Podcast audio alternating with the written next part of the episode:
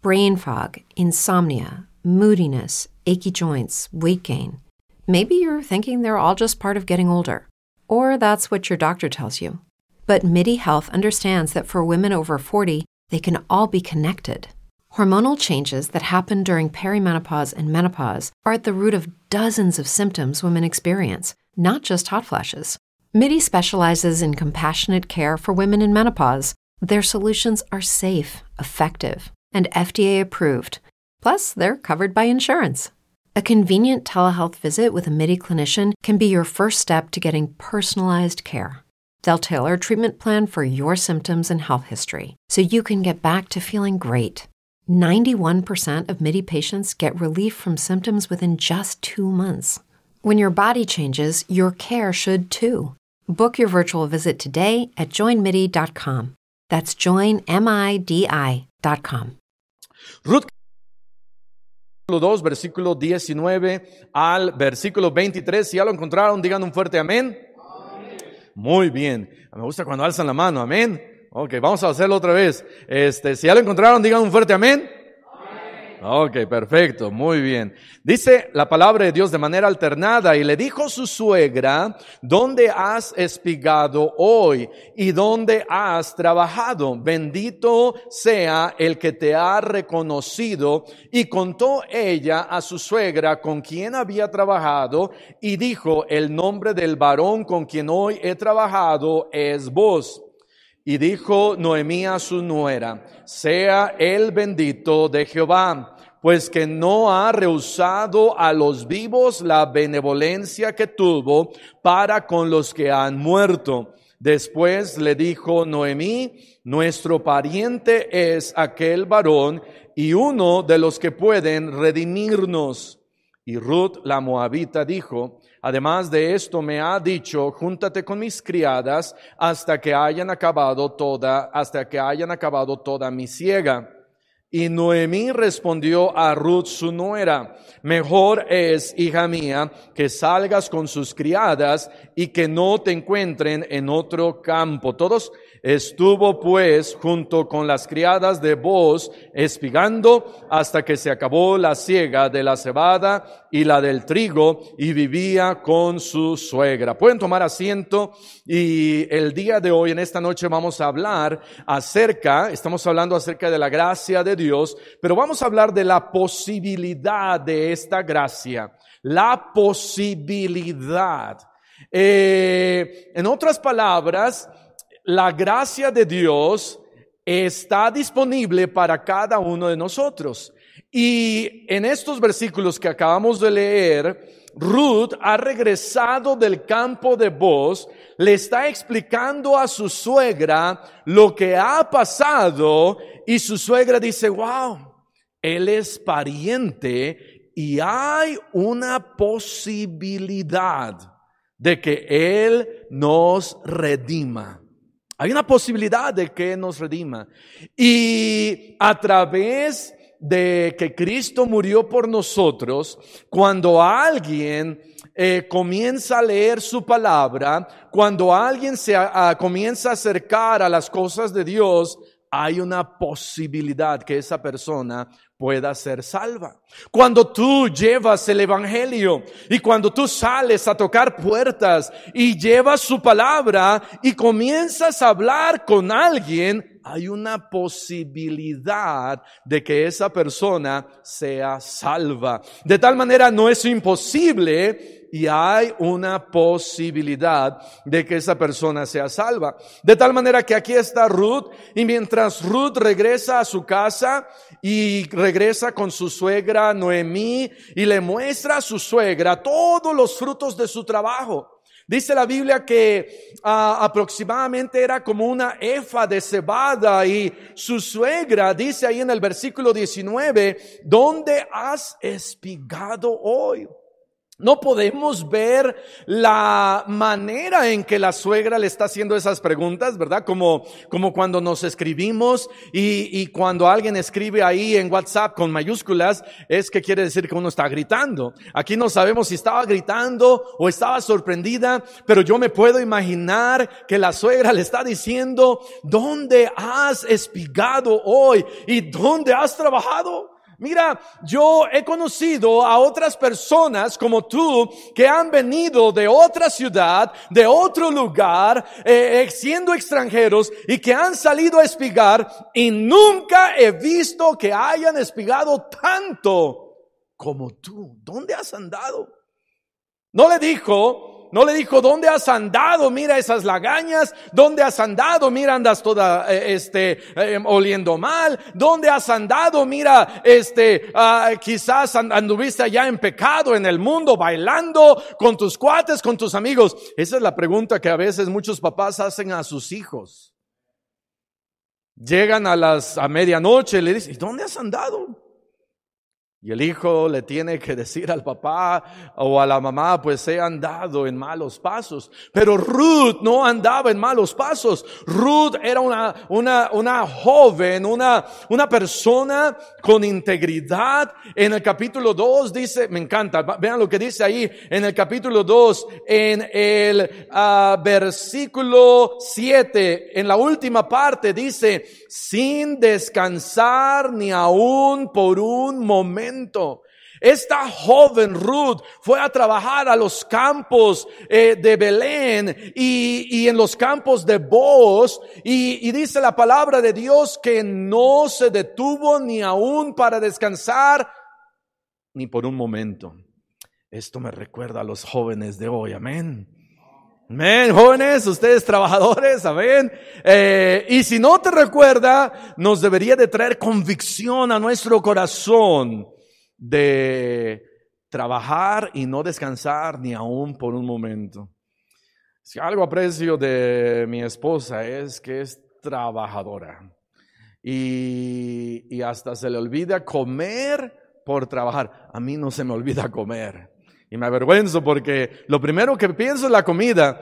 Uh, ella no. Y hay personas como Ruth que se metió al trabajo y trabajando y trabajando. Y cuando Dios ve ese arduo trabajo, ¿sabes lo que pasa?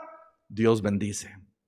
Dios bendice. Y entonces regresa Ruth con esa efa de cebada y su suegra le dice, ¿dónde has andado? Y ella contesta, regresen a, al capítulo 2, en el versículo 19, bendito sea el que te ha reconocido. El capítulo 2 comienza con, con, vean lo que dice el, el versículo 1, Ruth 2.1, tenía Noemí un pariente de su marido, hombre rico de la familia de Elimelech, el cual se llamaba Boz. Y Ruth la Moabita comienza explicando quién eran vos y luego como que se abre un paréntesis. Y nos comienza a explicar lo que hace Ruth, cómo se va a trabajar y el paréntesis como que se va cerrando cuando ella regresa y le está explicando en dónde estaba trabajando y con quién estaba trabajando.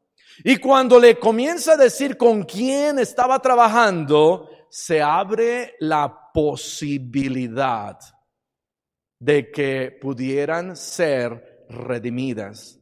Vean lo que dice, me encanta el versículo 19.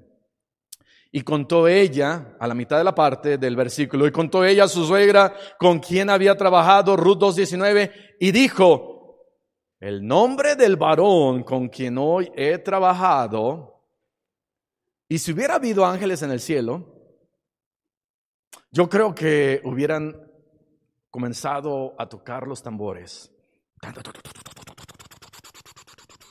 Y el varón con el cual estuve trabajando, no sé, cómo suenan los tambores, eh, pero y se esperan unos minutos. Ándale, dime, ¿con quién has estado trabajando? Y el varón con el que he estado trabajando, no, suegra, no lo va a creer. El varón con el que estaba trabajando Ándale, Ruth, dime con quién estabas trabajando. El varón con el que estaba trabajando. Wow. No lo va a creer, suegra. Se llama Vos. Hugo Vos. Ah, no era Hugo Vos, ¿verdad? Pero era Vos. Era Vos.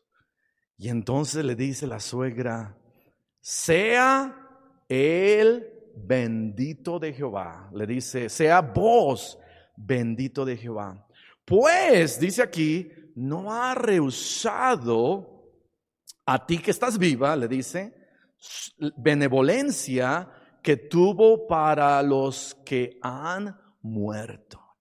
Era un pariente, pero aquí está hablando como si diciendo, cuando mi esposo Elimelech estaba vivo, vos fue bueno con nosotros. Cuando mi esposo estaba vivo, vos fue bueno con nosotros.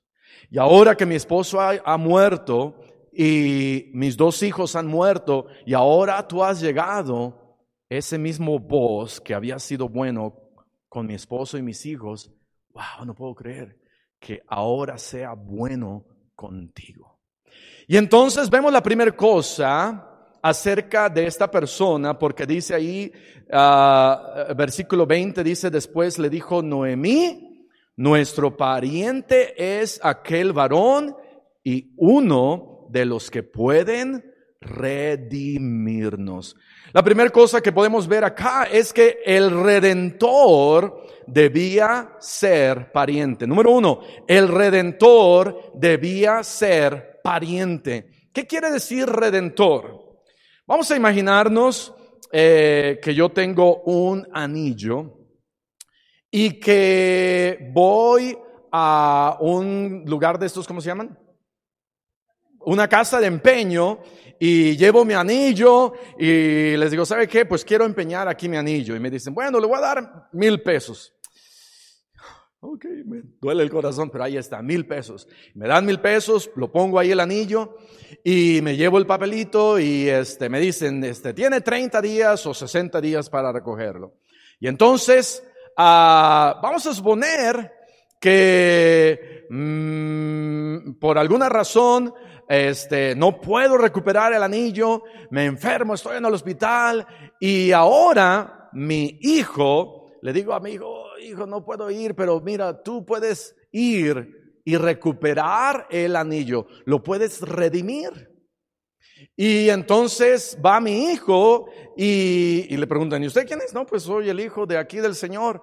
No, pero, pero usted no lo puede eh, eh, eh, recuperar. Oh, es que soy su hijo y aquí están los papeles y aquí tengo el dinero. ya lo checan todo y dicen, ah, ok, muy bien, está bien. Lo compra mi hijo y recupera el anillo. El redimir es volver a comprar algo de regreso, recuperar algo que se había perdido. Y aquí está diciendo Noemí, Él es nuestro pariente, tenemos estas tierras y Él a través de que es nuestro pariente cercano, Él puede recuperarnos y puede redimirnos. Vean lo que dice Levítico capítulo 25. Levítico capítulo 25. Para que alguien pueda redimir tenía que ser pariente. Es el primer requisito. El primer requisito tenía que ser pariente. Y no solamente pariente o cualquier pariente, tenía que ser un familiar cercano. Levítico capítulo 25, versículo 47, dice la Biblia, si el forastero o el extranjero que está contigo, Levítico 25, 47, si el forastero o el extranjero que está contigo se enriqueciere y tu hermano que está junto a él empobreciere y se vendiere al forastero o extranjero que está contigo, o a alguno de la familia del extranjero, versículo 48, después que se hubiera vendido, podrá ser rescatado uno de sus hermanos lo rescatará. O su tío o el hijo de su tío lo rescatará. O un pariente cercano de su familia lo rescatará. O si sus medios alcanzaren, él mismo se rescatará. Si una persona ah, eh, se, se vendiera como un esclavo y, y, entonces pasa el tiempo y ya no quiere estar acá como esclavo y le dice al tío, oye tío, este, ya no quiero ser esclavo de este, me rescatas. Y el tío dice, no, yo no tengo dinero. Bueno, y bueno, después va con el hermano y le dice, oye, tú eres bien cercano a mí, ¿me puedes rescatar? Y él dice, sí, yo tengo dinero, mira, lo pago y tú eres por ser mi pariente, yo lo puedo hacer, te puedo rescatar y te puedo dar libertad.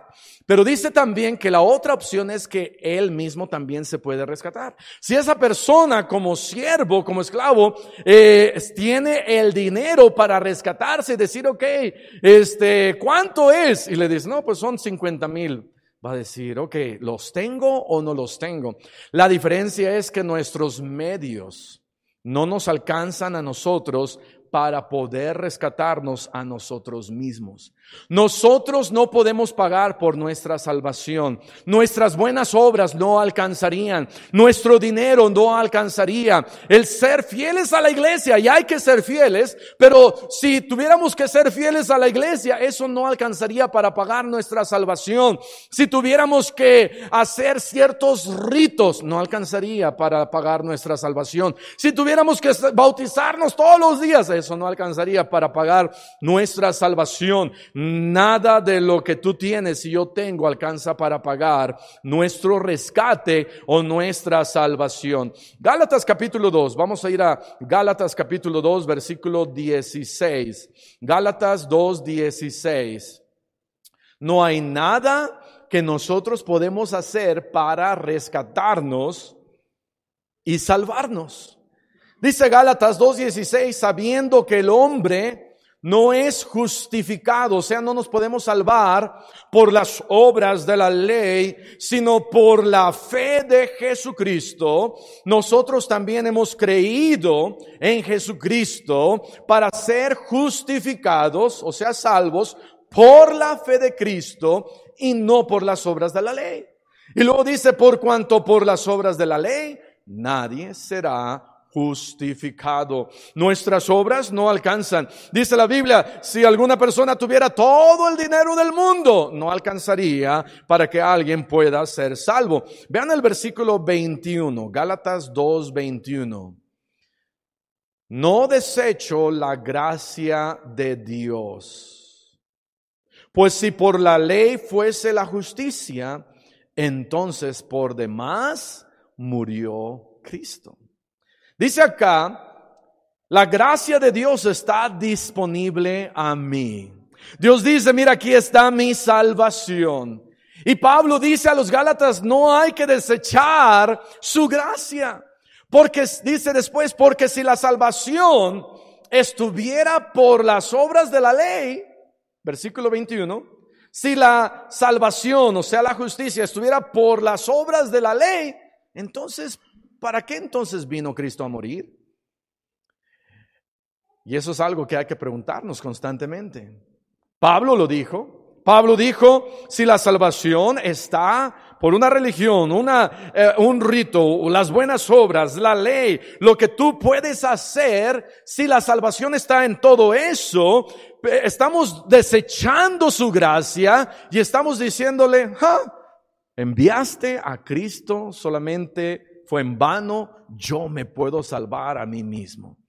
Pero no, no podemos desechar su gracia. Desecha su gracia cuando piensas que te puedes salvar por buenas obras. Desecha su gracia y le estás diciendo, no, eh, no quiero tu gracia, no acepto a Cristo, ni su, su muerte en la cruz no sirvió para nada, fue en vano.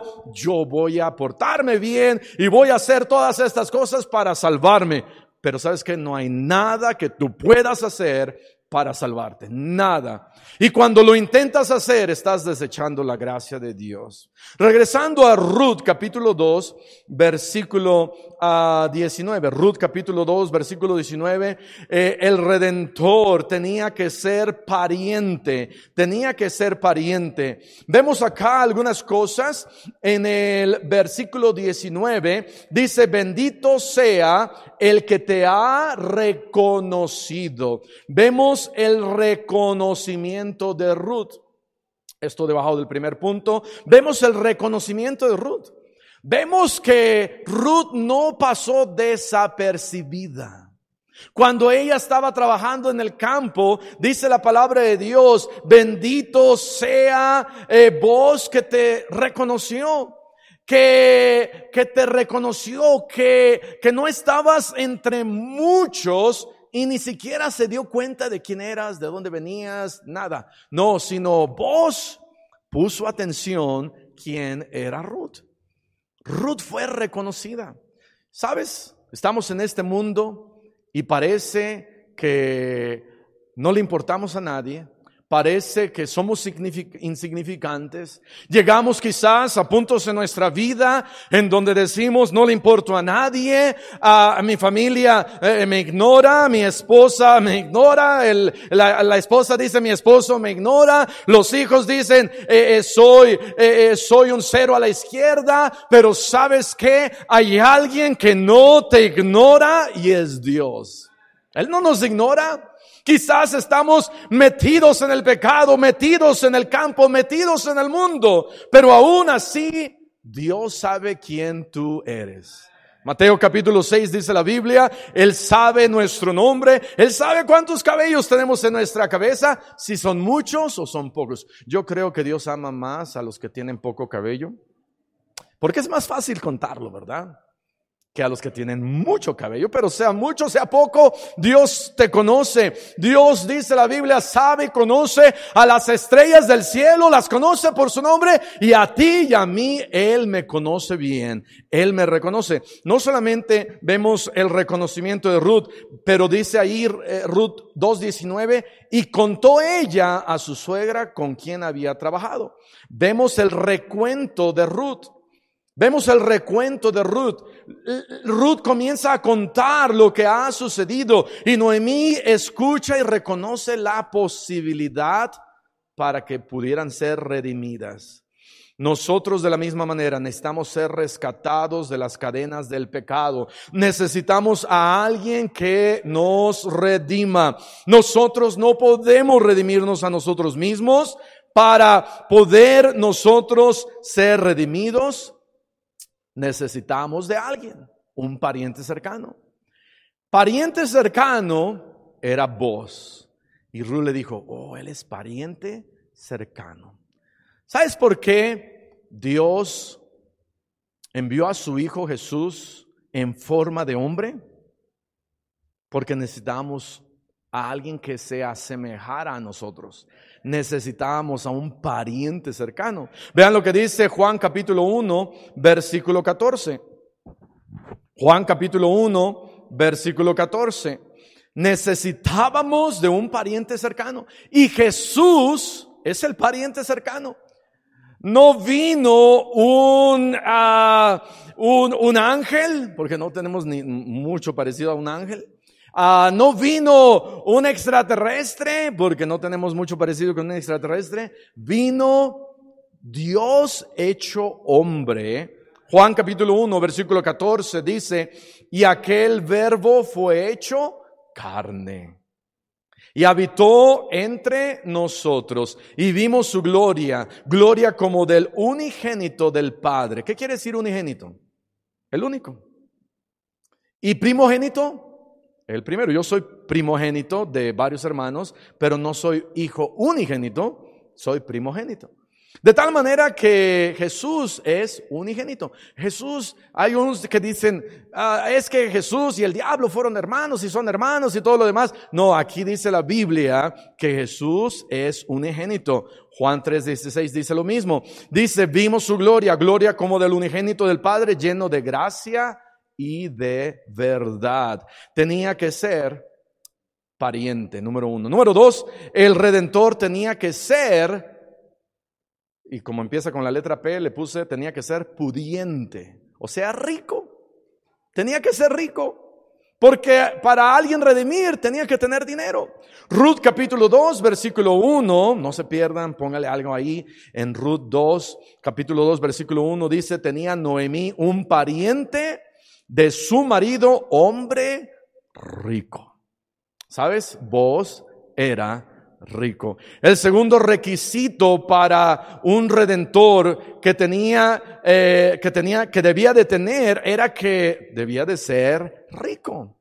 Tenía que tener el suficiente dinero para poder redimir. No importaba si alguien era muy cercano eh, y, tenía muchos deseos de redimir, si esa persona era un pariente cercano y, llegaba y decía, yo quiero redimir a Ruth y, y, somos parientes y tengo el deseo. Y le preguntaban, ¿pero tienes el dinero? No, no tengo el dinero. Entonces no puedes, porque tenía que ser rico.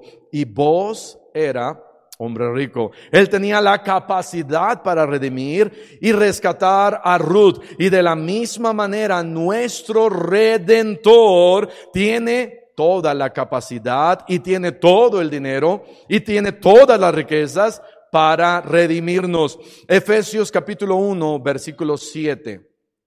Efesios 1, 7. Dice allá en Filipenses 4, 19, mi, mi Dios pues suplirá todo lo que os falta. ¿Por qué? En sus riquezas, porque Él tiene todo. Efesios 1, 7 dice, en quien tenemos redención por su sangre. Efesios 1, 7.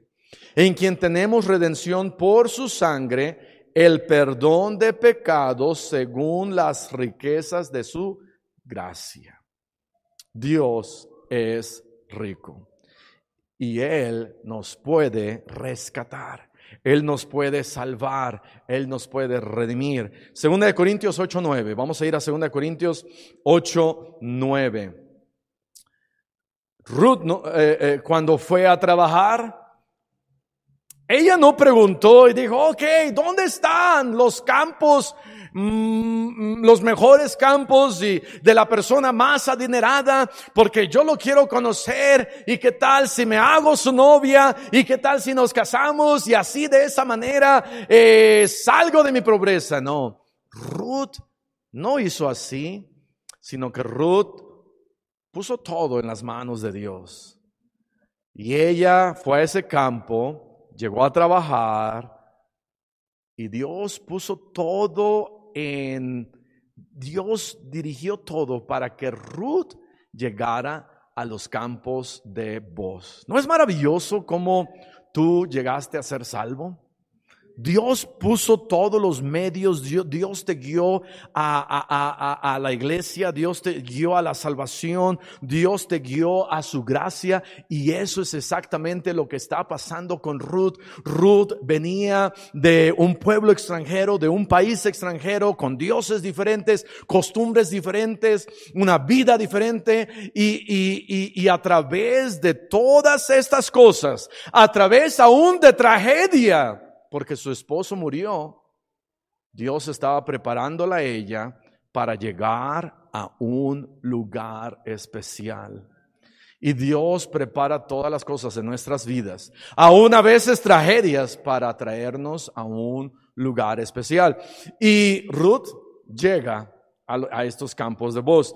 Vos tenía que ser pariente, vos tenía que ser pudiente. Segunda de Corintios 8, 9 dice, porque ya conocéis la gracia de nuestro Señor Jesucristo, que por amor a vosotros se hizo pobre, siendo qué? Rico.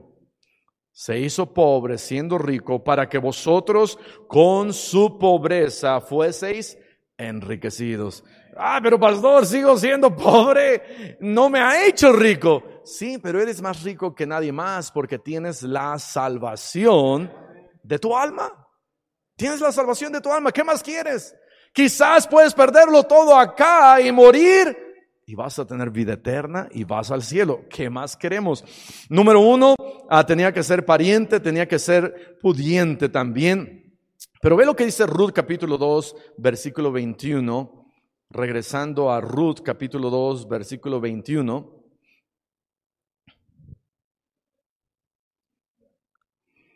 Dice, y Ruth la moabita dijo, además de esto, me ha dicho, júntate con mis criadas hasta que hayan acabado toda mi siega.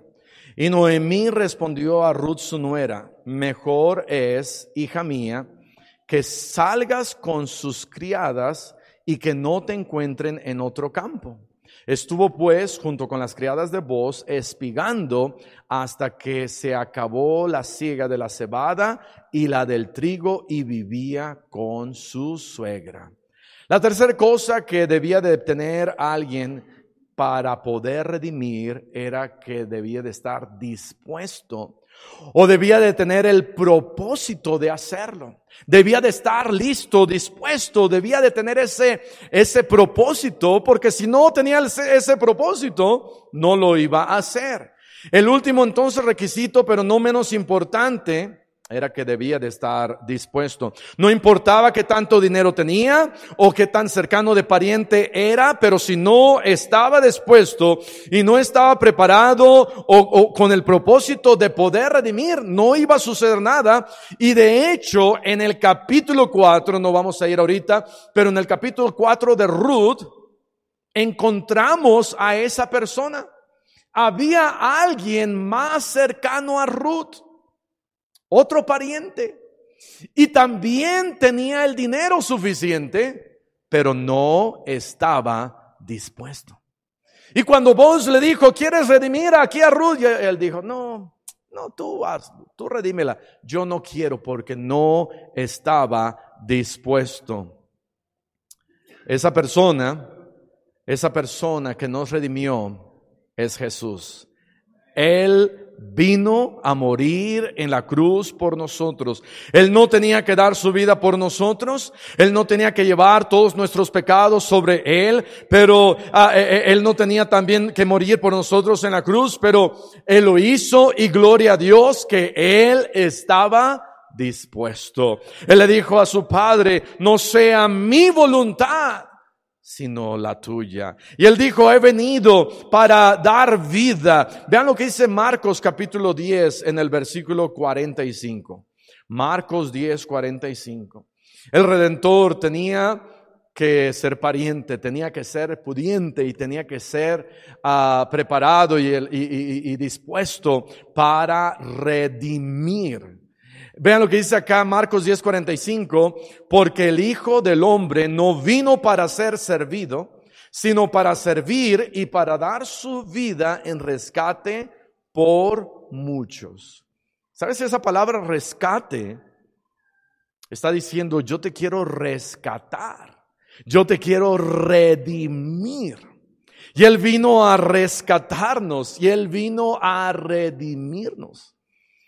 Ah, el rescate, esta palabra siempre me recuerda de alguien que ha quedado náufrago en alta mar y que está en una tablita sujetándose por su vida y ha pasado quizás este semanas sin comer y, y hasta a punto de morir y de repente pasa un barco y ahora sí desde de veras, ¿verdad? Porque los otros eran de de ¿cómo se llama? Una, una alucinación, ¿verdad? Pero ahora sí es un barco de adeveras. Y está pasando y lo ven a este hombre, uh, tiran una escalera y, y lo rescatan y dice, wow, gracias. Y no, y no pregunta, este, ¿cuánto es? Dice, no, no, no, qué bueno que podemos rescatarte. Y ahora sube, y ahora come, y ahora eh, mira todo lo que hay. Pero qué bueno que te encontramos y que fuiste rescatado. Y un barco y la comida de un barco no se comparan con el rescate que hemos obtenido en Dios no se compara. Él nos ha rescatado. Eh, últimas cosas acá que vemos. Eh, vean lo que dice versículo, regresando a Ruth, capítulo 2, versículo 21 dice, y Ruth la Moabita dijo, además de esto, me ha dicho, júntate con mis criadas hasta que hayan acabado toda mi ciega. Vemos el interés de vos. Vemos el interés de él diciéndole, hey, no te vayas a otro campo, no te vayas a otro lugar. Te reconozco, me doy cuenta de quién tú eres. He escuchado lo que has hecho por tu suegra, he escuchado cómo la has ayudado. quédate aquí. Vemos el interés de vos. Ah, vemos las instrucciones de su suegra. Su suegra le responde, versículo 22.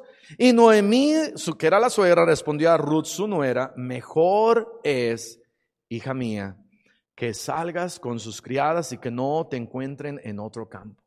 Le dice, bueno, eso es lo que te dijo vos, hazlo así. Hazlo así y encontrarás bendición. Y vemos las instrucciones de, la suegra. Vemos también la iniciativa de Ruth, versículo 23. Estuvo pues junto con las criadas de voz espigando.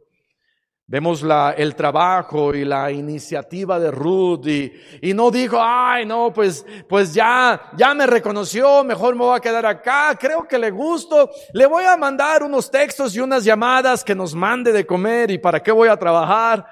No, sino que ella continuó trabajando y trabajando y echándole ganas porque era, era alguien con iniciativa, pero número cuatro, también era ella alguien con integridad.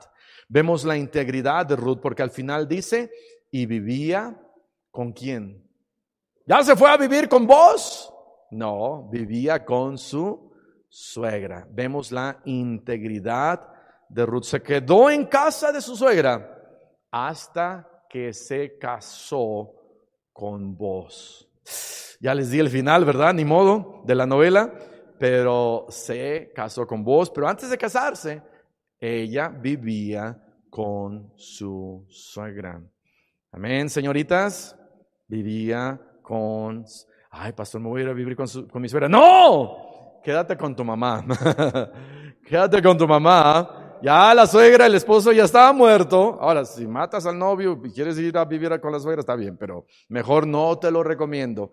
Ruth se quedó en su casa hasta que se casó. Vemos la integridad de Ruth. Pero para que pudiera ser redimida, se necesitaba un pariente cercano, un pariente rico y un pariente disponible. Y ese fue vos. Gracias a Dios que Jesús cumple con todos esos requisitos.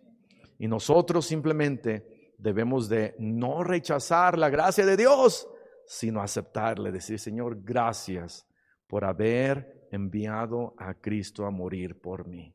La gracia de Dios. Vamos a cerrar nuestros ojos y vamos a orar. Padre, te damos gracias por la salvación, la vida eterna. Te damos gracias por